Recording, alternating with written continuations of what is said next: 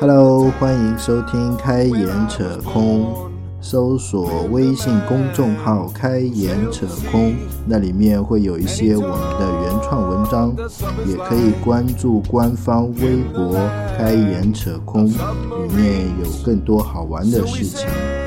好，今天的节目正式开始，收听完以后请随意点赞、评论、转发，谢谢大家。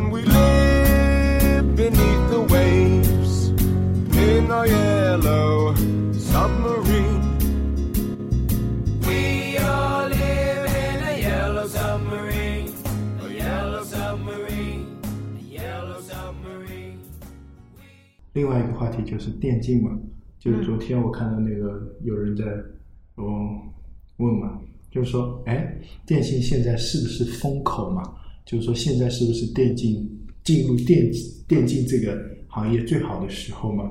就作为一个电竞爱好者来说，我真的不希望它成为，就是很矛盾，就不想它成为一个风口，因为我怕很多人进入把它给搞坏了。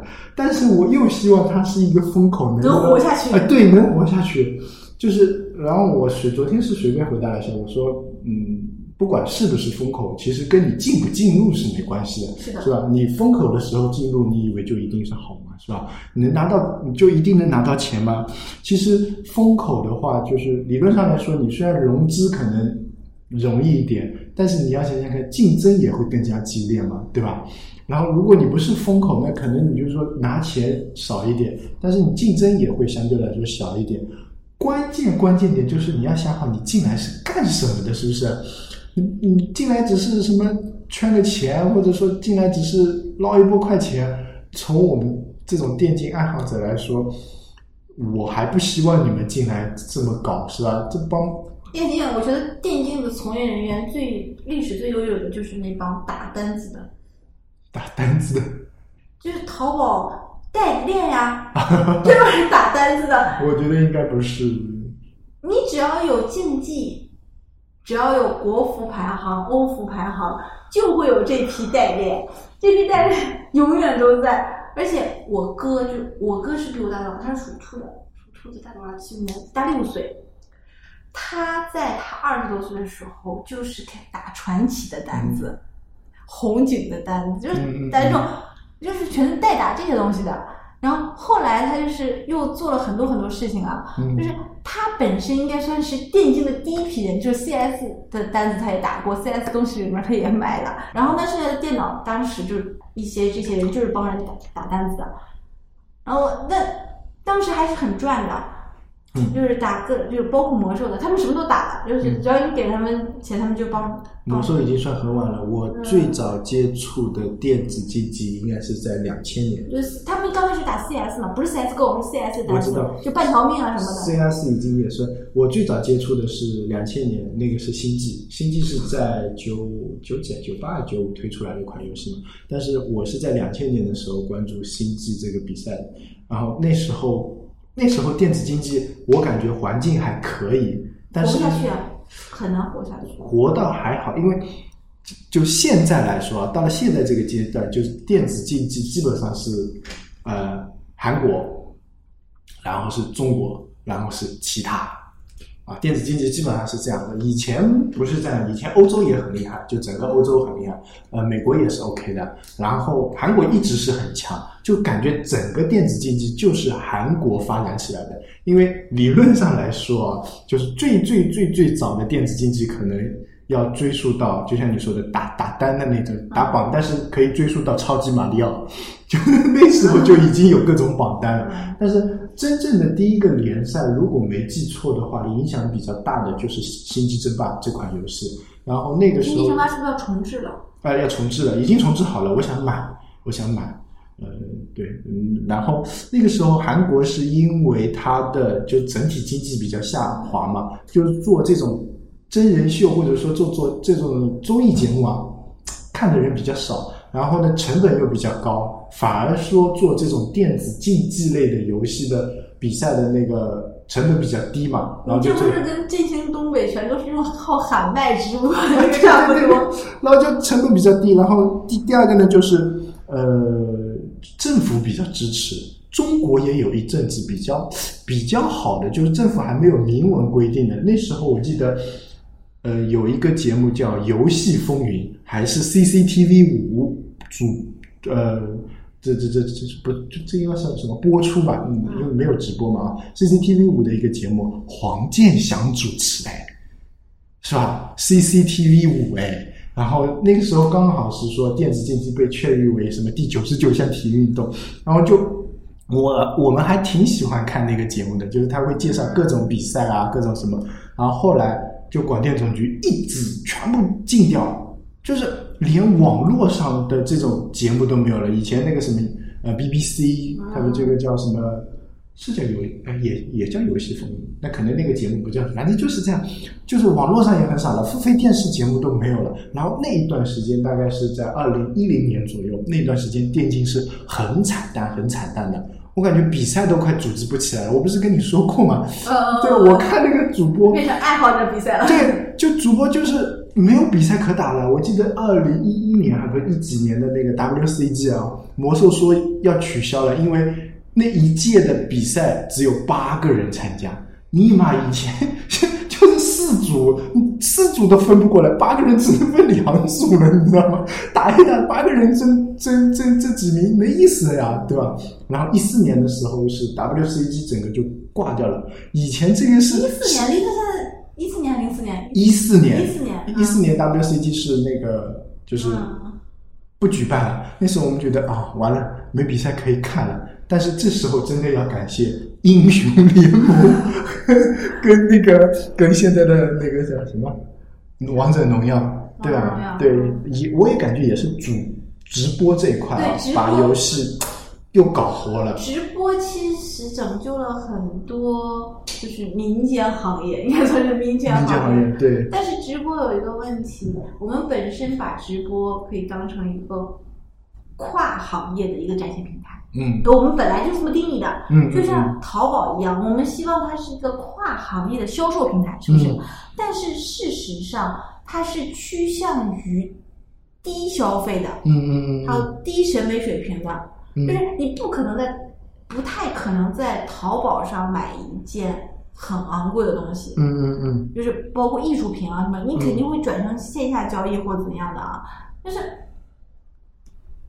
直播也是，嗯。如果你要看一个很高雅的东西、嗯嗯。事情的话，你选择的绝对是电视的直播，嗯。包括音乐会啊，包括这种这种各种就是这种，比如芭蕾舞啊什么，你甚至要舞台去看，甚至你买话剧的票去看，嗯。不太能看直播，对不对？对，但是那倾向于什么呢？就是这种娱乐性消费，嗯就纯是为了放松，纯纯是为了玩儿。嗯。那这一个就会需要越来越需要什么？就是两极分化嘛，嗯就是上面的还是永远最最赚钱的那个、嗯那个嗯那个我们不用说，那是绝绝对赚钱的。嗯然后下面呢，就是大批的财富就涌向于其中的一个一小部分人，嗯然后这一小部分人带领的潮流跟真正那种高端消费带领的潮流是完全不一样的。嗯嗯那那这一部分的，就是潮流是否是应该被管控？嗯要不然整个的这个趋向啊，都变得越来越这种，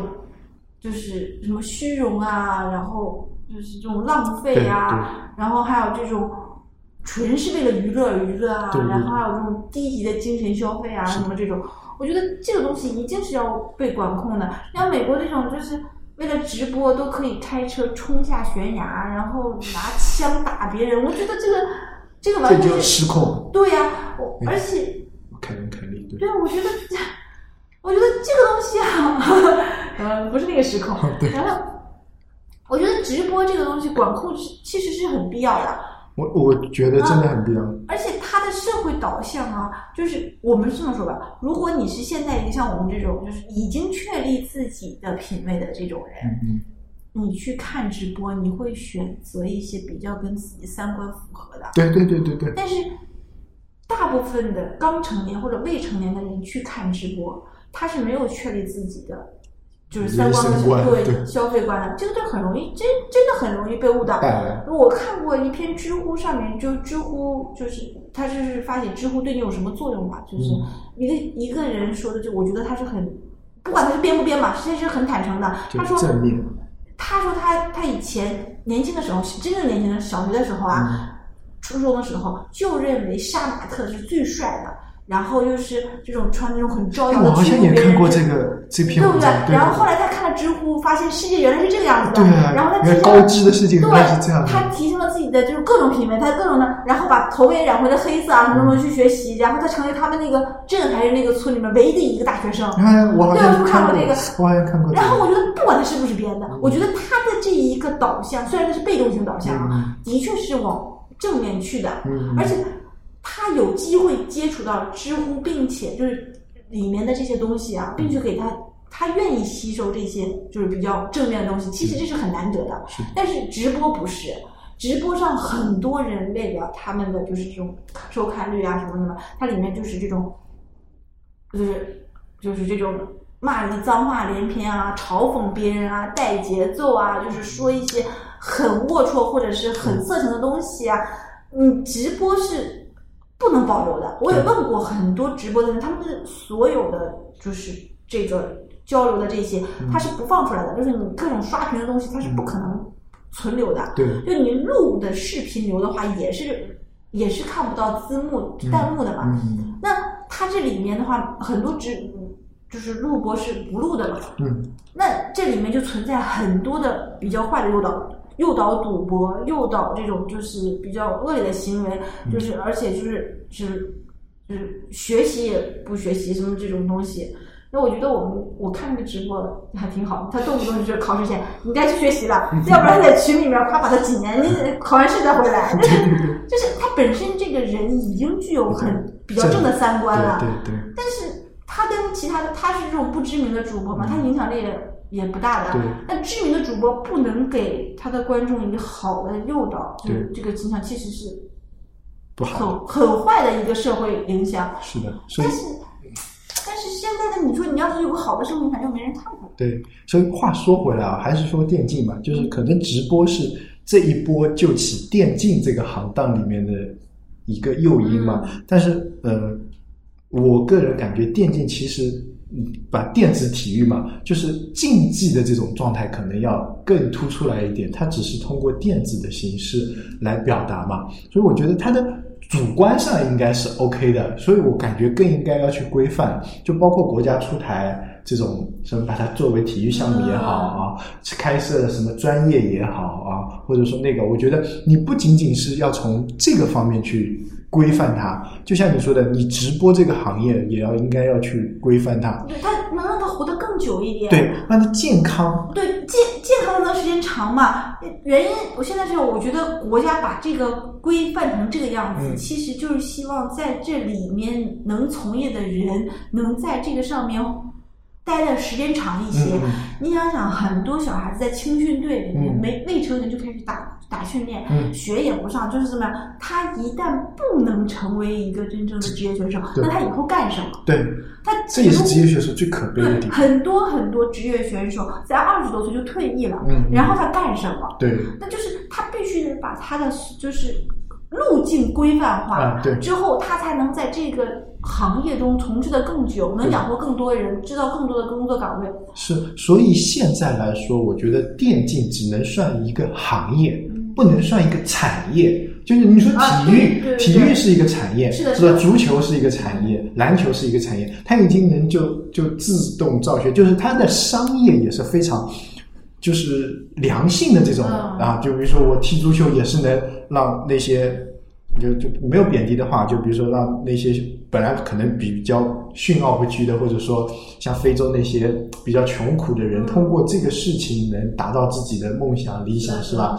比如说你说像阿根廷这种国家，你说很富吗？也不一定是吧？但是足球作为它的主流运动的话。那输出了很多有名的球星，是吧？他又反哺他自己的家乡啊，对，就比较家乡，比如说像球王这种，是吧？可能他年轻的时候也做过不好的事情，比如说吸毒啊、干嘛之类的，但是他最后还是会反哺他的国家，给他的国家带来知名度。但是我觉得电竞现在还不能承载这么高的高度，但是我希望的是。就是进入这个行业的人，你就算是为了商业，你也尽量让这个商业更加的健康，或者说职业一点。但是现在的电竞成名的现在反而不是不是去搞网红，就是操粉。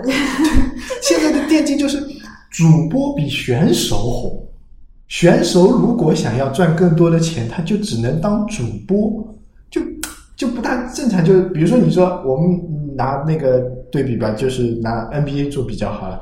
NBA 你说哪有球星去去做直播，或者说去去做别的事情呢？就蛮少有跨界的，当然也也有球星去唱歌或者是干嘛的，但是他还是靠打球这件事情能收获更多的人气光跟那个。靠比赛是养活不了一个电竞对队的。对对对对这个是我以前我们还算过这个算账。你靠比赛和代言，你是不可能养得了整个一个电竞队的。就光打比赛这个队都养不起。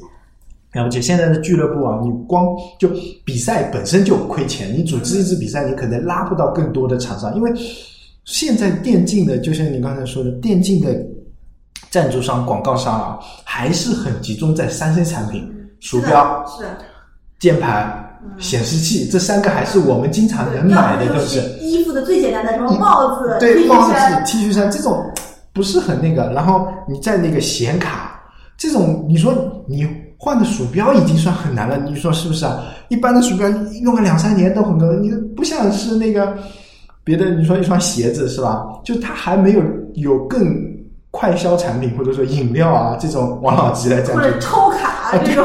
你说王老吉赞助一个《中国好声音》，他为什么就不赞助一个什么《中国好游戏》之类的？是吧？就还没有到达这种顶级的广告商去关注的时候，也是一些说白了，也是一些游戏的小厂去赞助。那么本身的这个奖金额度也好，联赛能赚到的钱也赚不到，就你整个联盟赚不到钱，联盟赚不到钱就组织不了比赛，组织不了比赛那个。光靠奖金你就可能养活养活不了一张就俱乐部是。上游和下游的消费渠道太窄。嗯，就是上游消费渠道窄，是因为它投资人少，投资对对对对下游的消费渠道窄是没什么让粉丝可买的东西，对粉丝也看不很多东西看不中。对，就是呃，电竞选手要靠发财，只能靠卖肉松饼。哎而且电竞选手还有一个很大的问题，因为年龄小，他们很难团结。大家以前认为年龄小的人容易团结，其实正好相反，年龄小的人就其实大多数凭自己的嗯，爱好、自己的就是投不投缘来嗯对团结，这样很难很难团结。所以是不是开了国家开这个电子竞技的这个课，就是给他们思想品德 教育一下，让他们的三观年正一点。年纪小的人只 只可能臭味相同的这种感觉，那、年纪大的人他就会考虑到利益的关系，对，所以你看很多电竞团队就内讧啊，有的时候就很很严重，是。的，就内讧这件事情是很伤很伤的。是的。就我们就说我们做一个产品。这个产品里面，就整个的这么一个脉络，没有人去内讧的，是的，就执行里面最多这个东西不会，有些人说懒得去做，也会说的，哎，这东西不怎么好怎么样。但是内讧，人和人之间都在执行层面上很少的，但是电竞里面就很多在就战队里面有内讧啊或者什么。对，这个我觉得主要还是因为年年纪太轻，对。一那说句那个一点的话，就是就是我们所谓的三低人群嘛，什么年龄低，什么收入低，文化水平低，对，就是你没办法，就是我我昨天在看那个东西的时候，那个人就说，以前他打那种全国比赛啊，就是 WCG 中国预选赛，比如说上海赛区或者是从成都赛区亚军，你猜猜看奖金多少块？三百块钱。你说三百块钱，我靠，我可能去网吧两趟的路费算上去，时间算上去，你亚军也只有三百块钱。然后以前我看那种比赛，对啊，冠军的奖金五万，亚军跟亚军跟那个季军的奖金加起来可能只有三万。你说你能干嘛？五万块钱？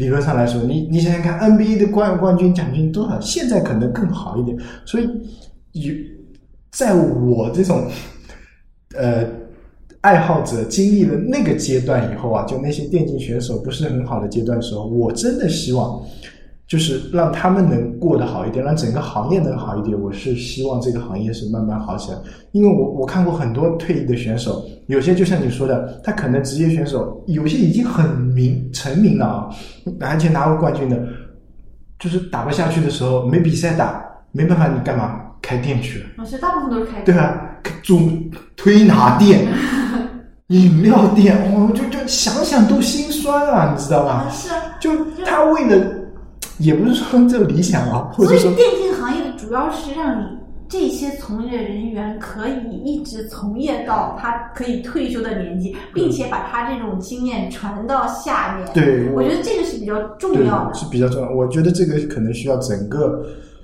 整个市场或者说整个机制来运作就。是就像平时我们说，就是手工艺品有传承，嗯，什么就是科研有传承，嗯就是就是最惨，我们的产品经理也有传承，是吧他带徒弟，对不对？对现在现在是有个传承。你你除游戏里面，你除了游戏里面设定的师徒之外，有没有传承？嗯很难的。